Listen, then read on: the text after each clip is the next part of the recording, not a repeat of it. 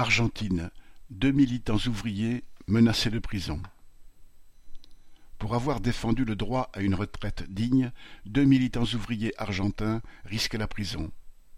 Entre le 30 mars et le 16 avril, un ultime recours judiciaire pourrait mettre fin aux poursuites.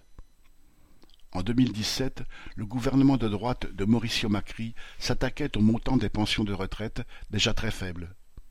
Le 18 décembre, des centaines de milliers de manifestants s'étaient retrouvés devant le siège du Parlement et, lors d'affrontements avec la police, un policier avait été blessé. Les autorités avaient alors cherché les coupables et accusé deux militants, César Aracaki du Partido Obrero, parti ouvrier, et Daniel Ruiz du PSTU, deux organisations qui se réclament du trotskisme.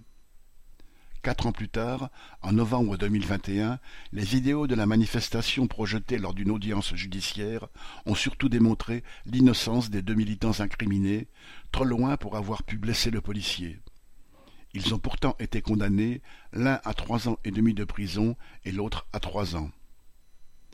Derrière cet arbitraire judiciaire, il y a la volonté politique des deux principaux partis de gouvernement, la droite de Macri et le parti péroniste actuellement aux affaires, de criminaliser toute protestation populaire qui échapperait à leur contrôle.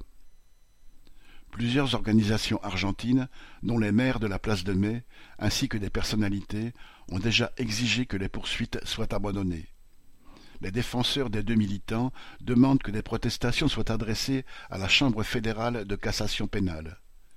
Lutte ouvrière s'associe à cet appel. Jacques Fontenoy. Pour protester par écrit.